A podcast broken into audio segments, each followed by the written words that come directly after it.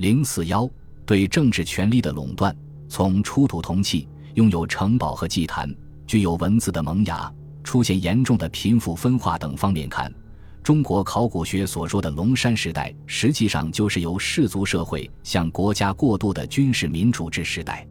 从古文献上可以得知，当时战争频繁，临近地区的各部落为了自卫和掠夺的需要，结成了部落联盟。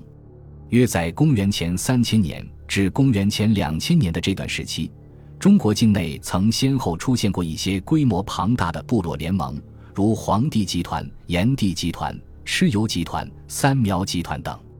这些集团都是由许多部落结成的联盟。要想在当时残酷的环境下生存，一方面要能抵御和战胜敌对联盟，另一方面要加强内部统治，使之更加凝聚，从而发展壮大。部落联盟的权力机构由部落首领、军事领袖和宗教祭司组成。遇重大问题，权力机构要召开议事会讨论决定。《史记·武帝本纪》记载，尧曾召开议事会讨论传位之事，放弃推荐丹朱，尧不同意；都推荐共工，尧也不同意。尧又征求四月的意见，四月一致拥举舜，于是尧同意对舜进行考验。最终传位于舜，尧是部落联盟的总首领，他对议事会各部落首领的意见有否决权和最终决定权。实际上，在军事民主制时代的后期，议事会已成为一种摆设，权力已高度集中在部落联盟总首领的手中。上古时期，一些大的部落联盟总首领在先秦文献中已被称为帝，故司马迁写。《史记》是有选择性的写了武帝本纪，上古之帝牢牢掌握着部落联盟的军事大权，是最高军事统帅。皇帝炎帝自不必说，《尚书·大禹谟》载：“大禹刚继舜帝之位，乃会群后，始于师曰：‘汲汲有众，贤听朕命；蠢自有苗，昏迷不恭，于一耳众事，奉辞伐罪。’大禹会盟各部落首领，要他们服从自己的命令。”并通过伐有苗来树立自己的威信。当然，要想保持自己的绝对权力，仅靠率军队征伐是不够的。更重要的是要建立一套符合自己需要而又行之有效的内政措施。有了稳定的内政措施，不但可以牢固地统治本部落联盟，也可以统治新归顺和俘获的部落，统治不断扩大的地盘上的民众。狮子卷下提到，皇帝长有四张脸。但皇帝扩张的地盘太大了，即使他真有四张脸，也照看不过来。最好的办法是派四个大主管，各管理东南西北一方。《淮南子·天文篇》云：“东方木也，其地太昊，其左勾芒，直归而至春；南方火也，其地炎帝，其左朱明，直横而至夏；中央土也，其地黄帝，其左后土，直绳而至四方；西方金也。”其地少昊，其左入收，直举而至秋；北方水也，其地专虚，其左玄冥，直泉而至东。所执龟、衡、绳、举、权等度量衡器，表示把中央和四方治理的有规有矩、有条有理。看来建立官制是最重要的内政措施。《左传》昭公十七年云：秋，谭子来朝，公与之宴。昭子问焉曰。少昊是以鸟鸣官，何故也？谈子曰：“我高祖少昊治之立也，奉鸟事治，故寄于鸟，为鸟师而鸟鸣。少昊在他管辖的地区所设的各种鸟官，有吏政、司分、司治、司启、司弼、司徒、司马、司空、司寇、司事等，有些官职被后世所采用，可见少昊所设立的官制是合理有效的，不然不会被后世所效仿。”统治民众必须恩威并重，刑法最能体现权力的威严。颛顼帝曾制定了一条法规，《淮南子·齐俗篇》有记载，云：“帝颛顼之法，妇人不辟男子于路者，服之于四达之渠。”庄达基注：“御览引服作服，有注云：除其不祥。”颛顼之法的意思是，妇女在路上遇见男子，必须避让。否则，把他拖到十字路口，让巫师扶除他身上的邪气。这条法律反映出专需维护父权制以及男尊女卑现象已经出现的情况。《史记·武帝本纪》载：舜帝制刑法，相以典刑，刘右五刑，编作官刑，铺作教刑，经作赎刑。省灾过，赦户中贼，刑亲灾，亲灾为刑之敬灾。舜帝时，刑法已较为丰富，并已体会到唯有刑法才能使社会安定。由此看来，舜是以法治天下的明帝。不仅中原大地制刑法，就连南方的苗民也制刑法。《尚书·履刑篇》载：苗民服用灵，治以刑为作忤虐之刑，曰法，杀戮无辜。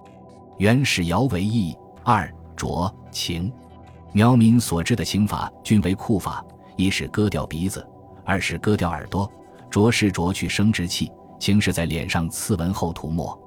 制定刑法后，须有铁面无私的执法施行之人，刑法才能实施。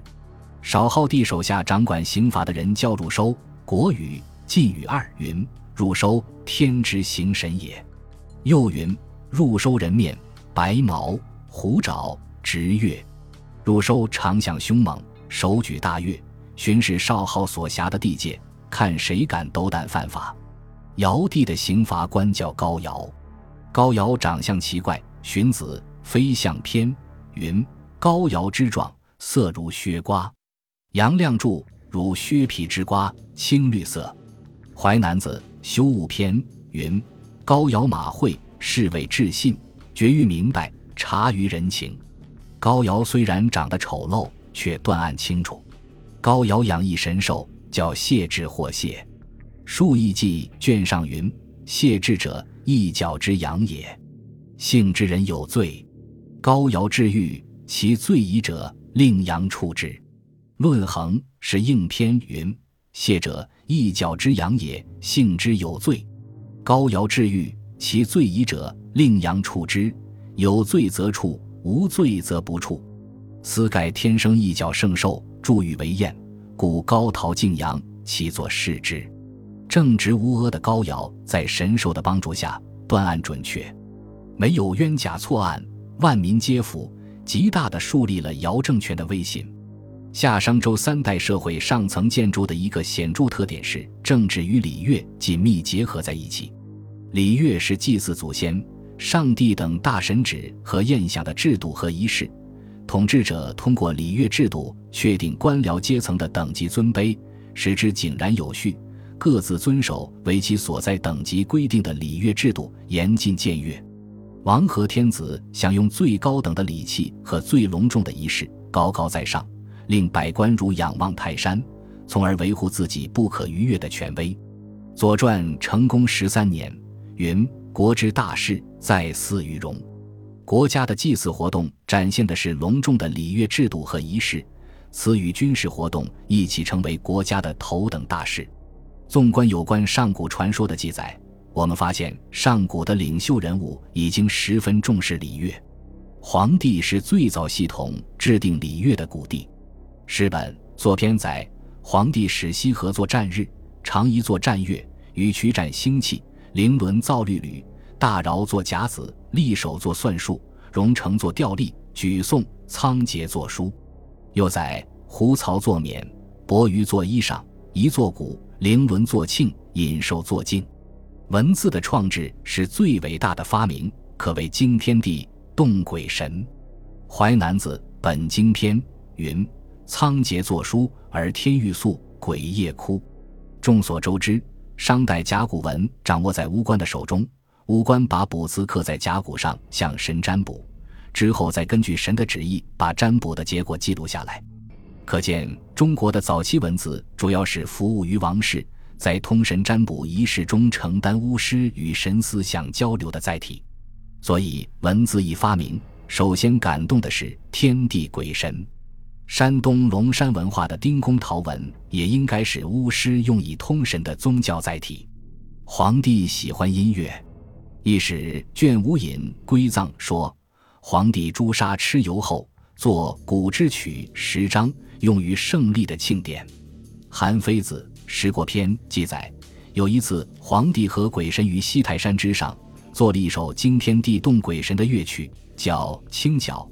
后来晋平公强令乐师师旷演奏，师旷不得已而鼓之，列为幕，破祖斗，挥狼瓦，作者散走，公恐惧，伏于狼室之间。晋国大旱，吃得三年，平公之身遂龙病。皇帝创制的礼乐，岂是晋平公这样的凡夫俗子所能受用的？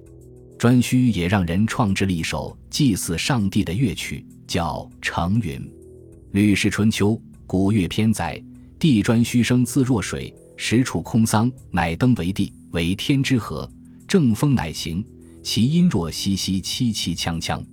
地砖虚好其音，乃令飞龙作效八风之音，命之曰成云，以祭上帝。乃令先为乐唱，乃言寝，以其为鼓其父。其音嘤嘤，颛顼用成云乐曲祭上帝时，又令为鼓，不禁让人想起龙山时代山西襄汾陶寺大墓出土的驼鼓。舜帝也非常喜欢音乐，《吕氏春秋·古乐篇》载：舜立命言乃伴鼓叟之所为色，一之八弦，以为二十三弦之色。帝舜乃令制修九昭、六列、六应，以明帝德。舜让人创制的乐曲中最重要的是九昭，与又把九昭发扬光大。《史记·下本记》载：“于是禹乃兴九朝之乐，所以曰：即舜乐萧韶。九朝又称萧韶、九韶、韶，被用作妙计之乐。孔子曾在庙堂听过这首乐曲，《论语·八佾》云：“子谓韶，尽美矣，又尽善也。”尚书易尽，萧道九成，凤凰来矣。传韶舜乐鸣，言萧见细器之辈。韶是用箫类的细管乐器演奏的，美妙动听，婉转清扬，可达天，吸引的凤凰都飞来倾听。难怪孔子说韶乐尽善尽美。古史传说提到，皇帝让一座鼓，灵轮作庆。作为上古礼乐之器的鼓和磬，在中原龙山文化山西襄汾陶寺遗址有所发现。陶寺遗址的木驼骨均成对与大型石磬同出于大型墓中。陶寺遗址的大型墓只占全部一千余座墓的百分之一弱，由此可见，礼乐之器只是掌握在少数人的手中。享用礼乐之器是这些少数人才拥有的特权。